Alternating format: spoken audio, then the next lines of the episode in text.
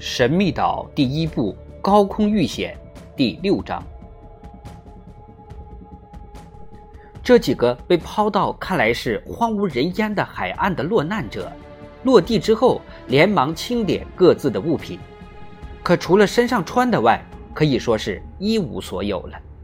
当然，记者斯皮莱的笔记本和手表倒是没有丢失，他们既没了武器，也没了工具，连一把小刀都没有。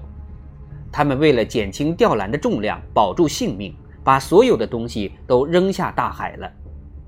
即使丹尼尔·福迪或魏斯书中杜撰的主人公，以及在胡安·费尔南德斯群岛或奥尔兰岛航海时遇难的塞尔寇克和雷纳，也不至于像他们几个遇难者这样一无所有。这些人或在搁浅的船上找到大量的东西。粮食、家畜、工具和弹药，或在海边寻觅到一些生活必需品。可是，在这儿，工具、食物什么都没有。但为了生存，什么都得做。如果工程师没有失踪，同大家在一起，凭他的智慧、才能，定会给大家以希望的。想重新见到他，可能纯属奢望了。他们现在只好把希望寄托在上帝和自己身上了。上帝是绝不会抛弃虔诚笃信的人的。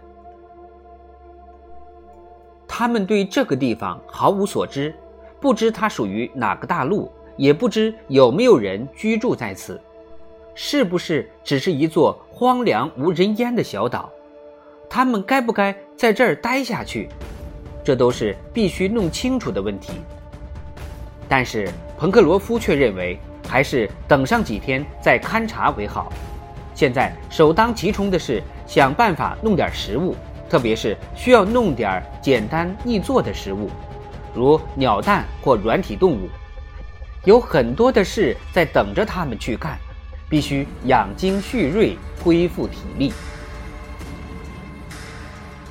壁炉暂时还凑合着可以安身，火升了起来，保留一些火炭也并不犯难。石缝里鸟蛋不少，海上有大量的贝壳动物可以捡食，附近树林里可能还有野果可食，近旁还有不可或缺的淡水，因此大家商定，先在这儿休息几日，做点准备，然后前往海岸或深入内陆勘察一番。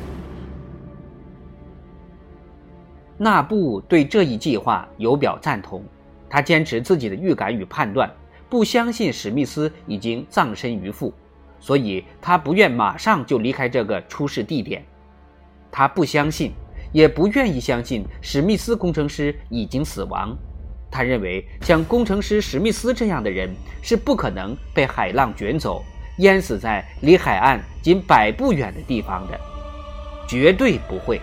除非他的尸体被冲上岸来，他亲眼所见并亲手触摸之后，他才会相信自己的主人已经死亡的事实。他的这种想法像扎了根似的，在他的脑子里越来越牢固。这也许是一种幻想，但却是一种值得称赞的幻想。彭克罗夫虽然认为工程师已经不在人世，但他又不想让那布的。幻想破灭，也不去与他争辩。那布像一只忠实的狗似的，不愿离开其主人倒下的地方。三月二十六日这天早晨，天刚亮，那布又沿着海岸向北边走去，走到了工程师出事的地点。这天早上，他们吃的只是鸟蛋和石蛏。哈勃在石头凹处找到了一些海水蒸发后沉积下来的盐，这可是来得非常及时。饭后，彭克罗夫与哈勃一起去树林里打猎，因必须留人看着火堆，斯皮莱只好留下，而且说不定那不随时需要有人帮忙。打猎的路上。我们想办法弄点猎具，在林子里削些木刀、木剑什么的。水手对哈勃说。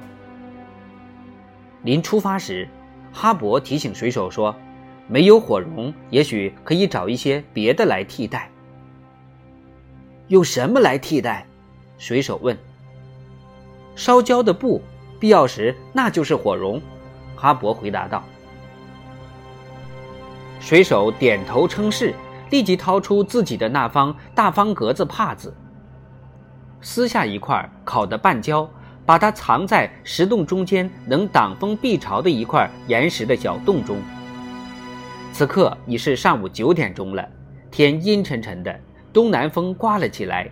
水手和哈勃绕过壁炉的拐角，沿着小河左岸而上，朝着炊烟袅袅的岩石顶端看了一眼。二人来到树林中，水手立即从一棵树上折断两根大树枝，弄成粗棍棒；哈勃则在一块石头上把木棒两端磨尖。然后二人沿着河岸，在深草丛中向前走去。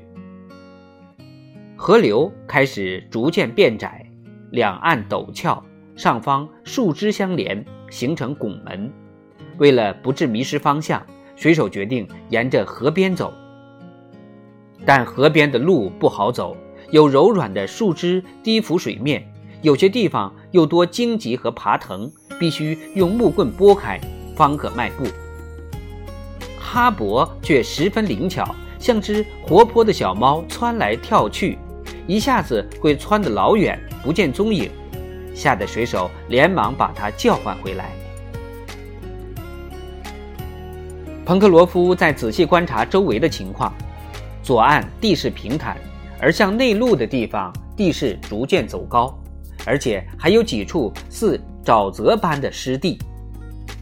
看来地下有一水网通过断层流入河中，时而会有一溪流从矮树丛中流过，溪水不深，可涉水而过。对岸似更崎岖，而峡谷却轮廓分明。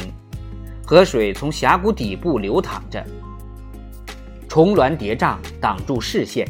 从右岸走可能很困难，因为斜坡突然变陡，而且粗大的树枝垂及水面，妨碍行走。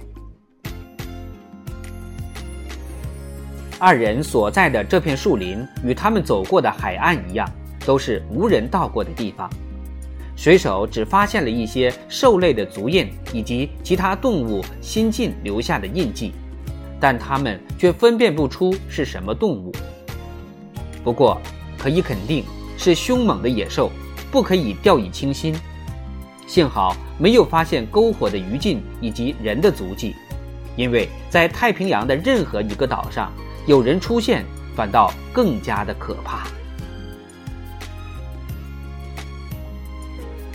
路难走，行路速度很慢，走了有一个钟头了，才前进了一英里左右。到此刻为止，一只猎物也没弄到，只是在树枝间发现些小鸟在叽叽喳喳地飞来飞去，似乎胆小怕人。在林中的一片沼泽地旁，哈勃发现一种与翠鸟相似的鸟，嘴又长又尖，但羽毛与翠鸟不同。虽有光泽，但并不美丽。这可能是啄木鸟，哈勃边说边向鸟靠近。如果能烧烤一下，就可以尝尝它的味道了。水手说。说话间，哈勃随手用力扔出一块石头，击中鸟翅根部，但用力不够，没能致命。鸟惊飞而去，不见踪影。哈，真笨！哈勃在责怪自己。你不笨，孩子，换了我还击不中他嘞。算了，别生气，以后我们会抓住他的。水手安慰少年道。随即，二人继续前行，树木渐渐稀疏，但树却挺拔秀美，只是其果实却无法食用。水手想寻找日常生活中用途广泛的棕榈树，但见到的却是针叶树。这些针叶树若是生长在北半球，可以一直长到北纬四十度地区，而在南半球却只能到达南纬三十五度地区。哈勃认得其中一些喜马拉雅雪松，类似北美西部海岸的杨松，以及高达一百五十英尺的冷杉。这时，忽然有一只美丽的小鸟飞来，尾巴长长的，闪亮放光，煞是好看。它们纷纷落在树枝上，抖动身子，羽毛落在地上，铺就一层羽绒。哈勃捡起几根看了看，说：“是锦鸡。我倒是喜欢松鸡和珍珠鸡，好吃。”水手说道：“锦鸡也好吃，肉很嫩。”这种鸟并不怕人，走近前用棍棒就能打着。哈勃说：“二人悄悄钻进草丛，爬到一棵树下。这树垂及地面的树枝上，栖息着不少锦鸡，正在捕捉小虫子吃。二人猛地跳起来，乱挥木棍，打下多只锦鸡。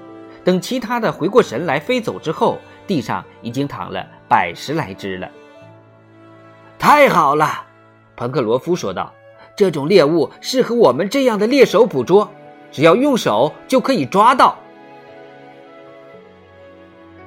水手用软树枝把它们穿成串后，继续往前走去。这时，河水向南转了个弯，但所形成的河湾并没延伸多远，因为源头可能就在山里。河水系主峰上融化的积雪汇集而成。我们知道，他俩此行的目的是给壁炉的居民寻找尽可能多的猎物，但到目前为止，这一任务尚未完成，因此水手仍在继续寻找猎物。突然，草丛中窜出一只动物，可一溜烟不见了。他们连他长什么样都没看清楚，水手不禁抱怨起来，心想：若是有托普在，但是托普。及其主人都不知所终，说不定全都死了。午后三点光景，树上又有一群鸟儿飞来，在啄食刺柏的果实。突然又传来鸣叫，似喇叭声响。这是一种带项羽的松鸡的叫声。二人随即发现几对，大小与普通鸡不相上下。哈勃认得这种鸟身上的羽毛呈浅黄褐色。见有褐色杂色斑纹，尾巴是完全褐色。哈勃知道雄鸡脖子上长有两根长羽毛，似两个尖尖的翅膀。这种鸡肉味鲜美。水手心里痒痒的，但松鸡难以接近。水手试了几次未能捉到，因此说道：“它们会飞，逮不着，不如用绳子来钓，像钓鱼似的。”哈勃惊讶地问：“没错。”水手一本正经地回答道。水手在草丛中发现了六个松鸡窝，每个里面都有两三个蛋。他知道松鸡会回窝的，便在旁边布置好绳钩。他把哈勃叫到松鸡窝附近，用只有艾萨克·沃尔顿的门徒才具有的细心制作的。他的捕捉装备，哈勃饶有兴趣地看着他在弄，但心里却并不认为他能弄成。那是用细爬藤接起来的，每根长十五到二十英尺。彭克罗夫又把矮刺槐上的粗大结实的倒刺弄下来，绑在一头做钩子，上面穿上大红毛虫当做诱饵。水手悄悄地走过草丛，把带钩的一头放在松鸡窝边，然后拿起绳子的另一头，走到一棵大树后面，与哈勃一起耐心地等待着。半个小时后，果然有几对松鸡回到窝边，它们跳来跳去的在啄食地上的食物，没有怀疑有猎人在等着它们。二人躲在下风口。没被他们发觉。哈勃屏气练息，水手瞪大眼睛，张大嘴巴嘟起双唇，好像正等着品尝鲜美的松鸡肉。这时，松鸡在钩绳附近走来走去觅食，但却没有注意到绳钩上的诱饵。于是，彭克罗夫便轻轻地拉动了几下钩绳，钓饵微颤，似活物一般。松鸡被吸引过来，用嘴啄食，一共是三只。水手眼疾手快，见他们正将虫子连同钩子吞了下去，连忙猛地一抖手，三只松鸡扑棱着翅膀被勾住了，跑不了了。水手边喊边跑了过去。把松鸡按住，哈勃见状异常高兴，一个劲儿的拍手。他这还是头一次见到用绳钩钓鸟。他把水手猛夸了一番，水手则很谦虚，说这并非他的发明，而且以前也曾多次这么干过。不管怎么说，彭克罗夫说，我们眼下处境艰难，总得多想些法子才是。彭克罗夫把捕捉到的松鸡的爪子捆起来，眼看天色已晚，便同哈勃一起高高兴兴地往回走去。